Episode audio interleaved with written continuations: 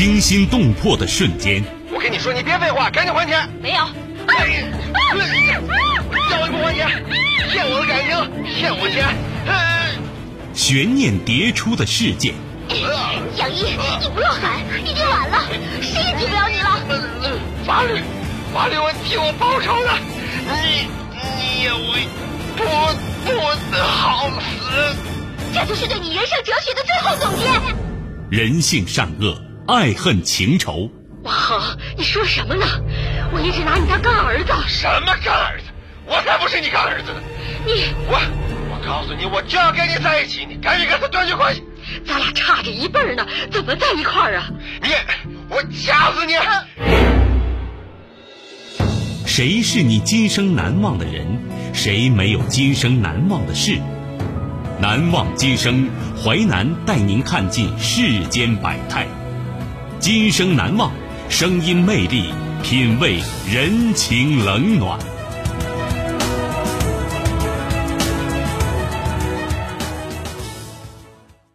欢迎您收听《今生难忘》，我是淮南。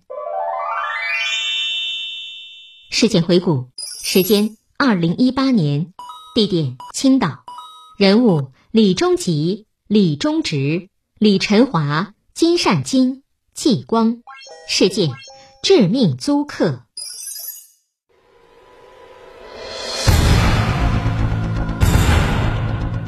二零一七年十一月十四号。李忠吉与妻子李晨华、养父母李忠直、金善金，用残忍的手段绑架杀害了房东季光夫妻及其十六岁的女儿和八岁的儿子。致命租客，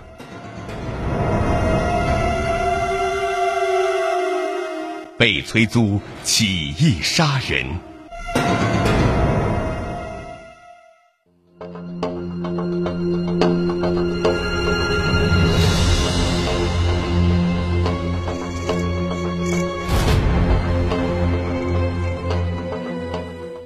二零一八年九月十四号上午，青岛城阳灭门案一审宣判，四被告均被判处死刑。十四号上午，青岛市中院对青岛城阳灭门案作出一审判决，以抢劫罪、故意杀人罪、强奸罪判处被告人李忠吉死刑，剥夺政治权利终身，并处没收个人全部财产；以故意杀人罪判处被告人李忠直。李晨华、金善金死刑，剥夺政治权利终身。同时判处四被告人赔偿附带民事诉讼原告人经济损失人民币十二万九千四百零四元。四被告人当庭均表示服判，不上诉。因房东夫妻多次催要房租，李忠吉起意抢劫杀人。二零一七年十一月十四号。李忠吉和妻子李晨华、养父母李忠直、金善金，用残忍手段绑架、杀害了房东季光夫妻及其十六岁的女儿和八岁的儿子。法院经审理认为，四名被告人犯罪行为致一家四人死亡，犯罪动机极其卑劣，手段极其残忍，后果特别严重，社会危害性极大。在当地社区造成恐慌，罪行极其严重，其如实供述不足以对其从轻处罚。十四号下午，回访案发地，季光的亲属和很多村委会干部都到三十公里外的青岛市中级人民法院去旁听庭审了。六零一室和七零二室房门紧闭，已经很久没有人来过。六零一室的门旁摆着一束蒙尘已久的花。凶案已经过去将近一年，邻居们谈及此事还是唏嘘不已。唉，季光一家是多么老实的人呐！一位老人说：“凶案刚发生的时候，我们这儿有几户人呐想要搬走，但最后都没搬，只是房主们在招租客的时候啊。”更加小心了。季光的婶婶回忆，季光把房子租给李忠吉一家，房租是一年一万八千元。里面包括一千元押金。本来说的是一千五百块钱押金，他们就给了一千元。签完合同啊，李忠吉说没钱，说等有钱再送过来。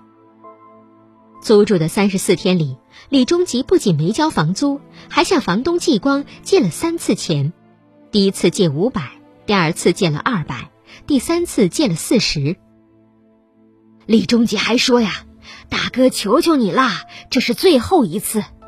我侄子太老实了，三次啊都借给他了。”三十四天内，季光一家和李忠吉的交往是围绕借钱和催租展开的。法院披露的信息显示，季光和妻子蒋希多次到六零一室催租，随李忠吉起意杀人。李忠吉把绑架计划告诉妻子李晨华，妻子同意后，李忠吉又和养父李忠直和养母金善金提议，两人也表示同意。于是四人商量，把季光一家人逐个骗到六零一室，分别捆绑控制。四个人做了周详计划。二零一七年十一月十三号，李忠吉夫妻俩在小区附近超市买了两盘胶带，四人准备了单刃刀、绳子、鞋带等作案工具，还开展了分工演练。他们商量好，如果反抗就杀人。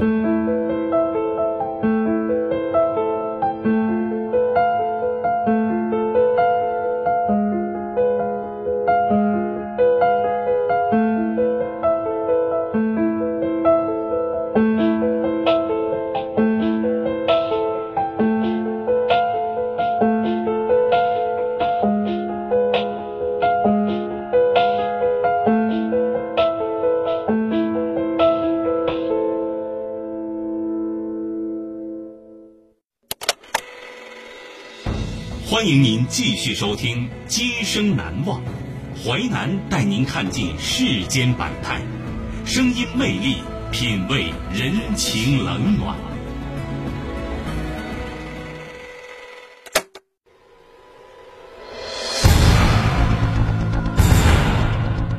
二零一七年十一月十四号，李忠吉与妻子李晨华、养父母李忠直、金善金。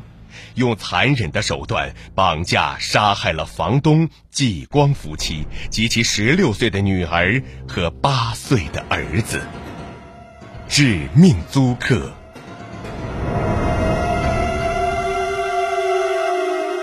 行凶六小时。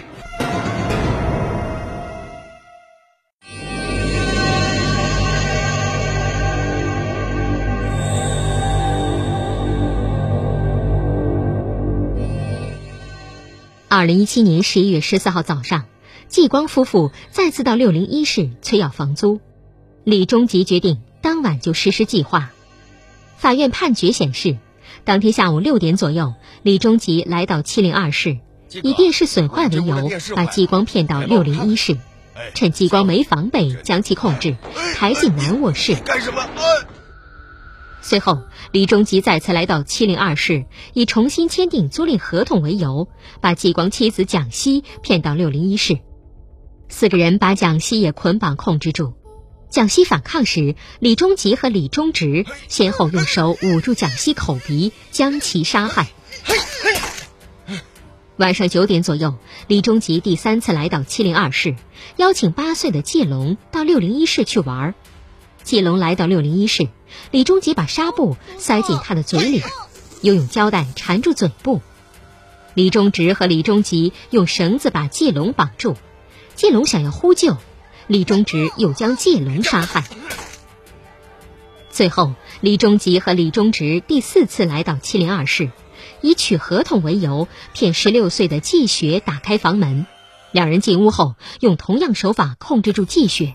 李忠吉趁季雪昏迷之际实施了强奸。晚上十一点半，四个人又将季光杀害。强奸杀人后，李忠吉把七零二室洗劫一番，拿走四千七百余元现金和一块价值六百七十五元的天王牌手表。从下午六点控制继光到晚上十一点半，继光遇害，李忠吉等人的行凶过程长达近六个小时。案发当晚九点多，也就是李忠吉把季龙骗到六零一室的前后，季光婶婶曾经给季光家里打过一个电话。电话是孩子接的，说爸妈还没回来。十点多，婶婶看到季光家七零二室的灯亮了，以为他们回来了，就没再打电话。第二天上午十一点，季光母亲给季光婶婶打来电话，问他知不知道季光去哪儿了。我说我不知道，我就立马下楼上他们家去看看。我到七楼砸门，没人开门，又去六楼，还是没人开门。季光婶婶回忆，那时候不知道怎么回事儿，我就觉得很害怕。随后，季光婶婶打了幺幺零，警察来后，先打开七零二室的门。打开门后，就看到了季雪，头上都用胶带给缠着，缠了好几圈儿，孩子已经没气儿了。季光婶婶回忆，随后六零一室房门也被撬开。一进去就看到三具尸体，我侄子躺在床上，侄儿媳妇躺在大衣柜旁，小季龙啊，躺在床沿上，都是手脚被绳子给绑着，嘴里塞着布，还用胶带缠了好几圈呢。季光婶婶扑上去扒开季龙嘴上的胶布，我赶紧扒开一看呐。嘴里头还有个小毛巾，我掐人中，那孩子根本就不行了。据邻居汪玲说，李忠吉四人离开的时候没有坐电梯，走的是楼梯，还挨家挨户敲门。如果邻居开门，不知道又会发生什么呢？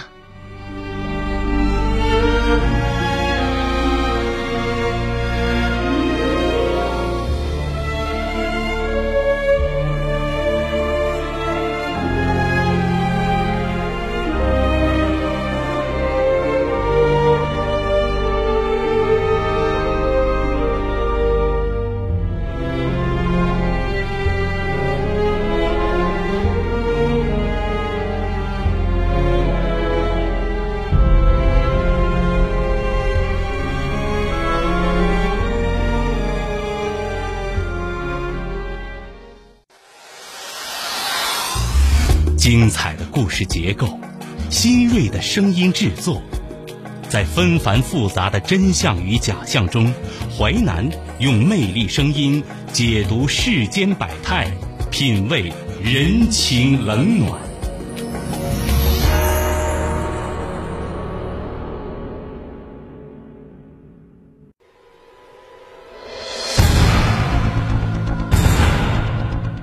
二零一七年十一月十四号，李忠吉与妻子李晨华、养父母李忠直、金善金，用残忍的手段绑架杀害了房东季光夫妻及其十六岁的女儿和八岁的儿子。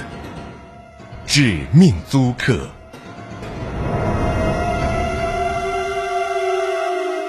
如实供述不等同自首。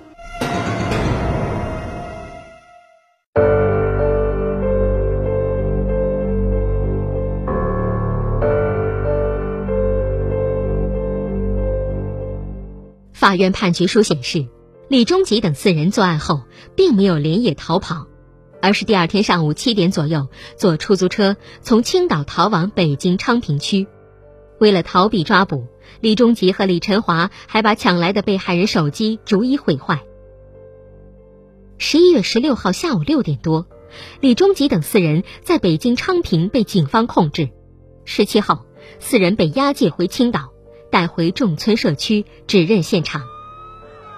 小区里聚集了数百人，把警车紧紧包围，警车只能缓慢向前挪移。有激愤的居民破口大骂。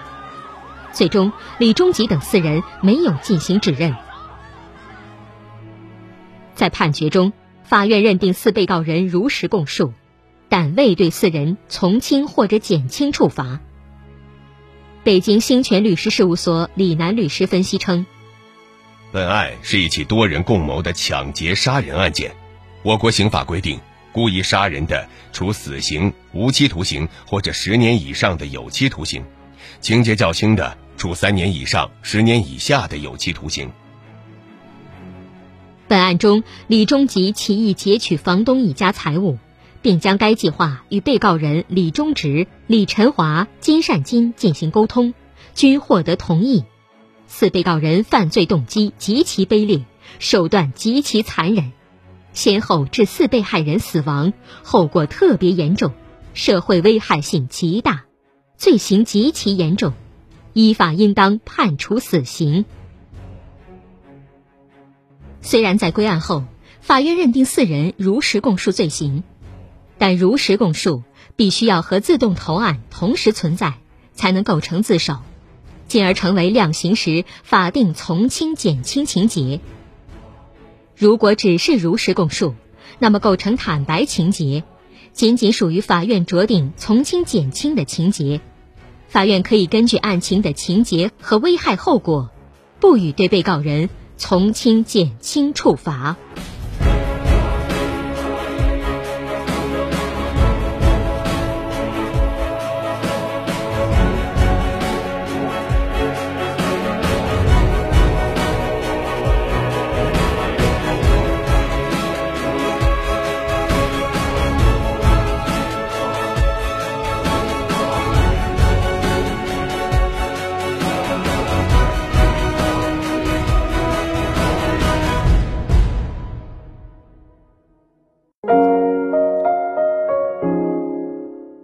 今生难忘启示录。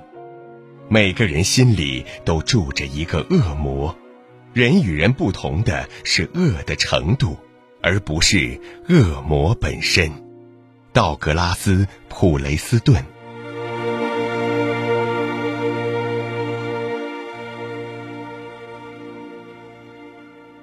纪实小说剧《今生难忘》，编辑制作淮南，演播淮南一心。播出时间：周一至周五十七点三十分至十八点。您还可以通过吉林广播网、蜻蜓 FM 在线或点播收听。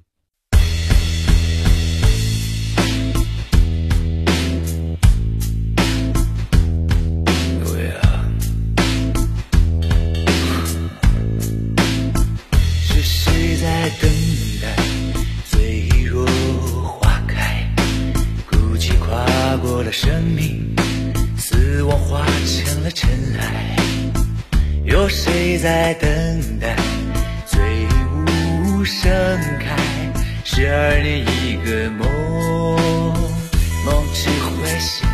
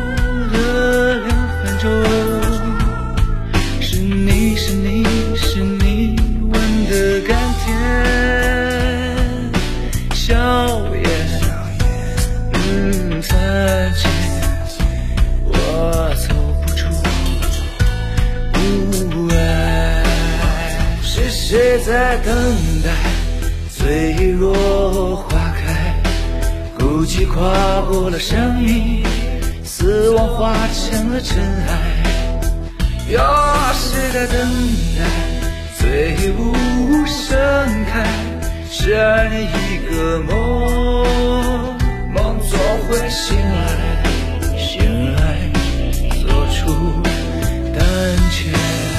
是谁在等待？脆弱花开，孤寂跨过了生命，死亡化成了尘埃。有谁在等待？最无盛开十二年一个梦梦中会醒来。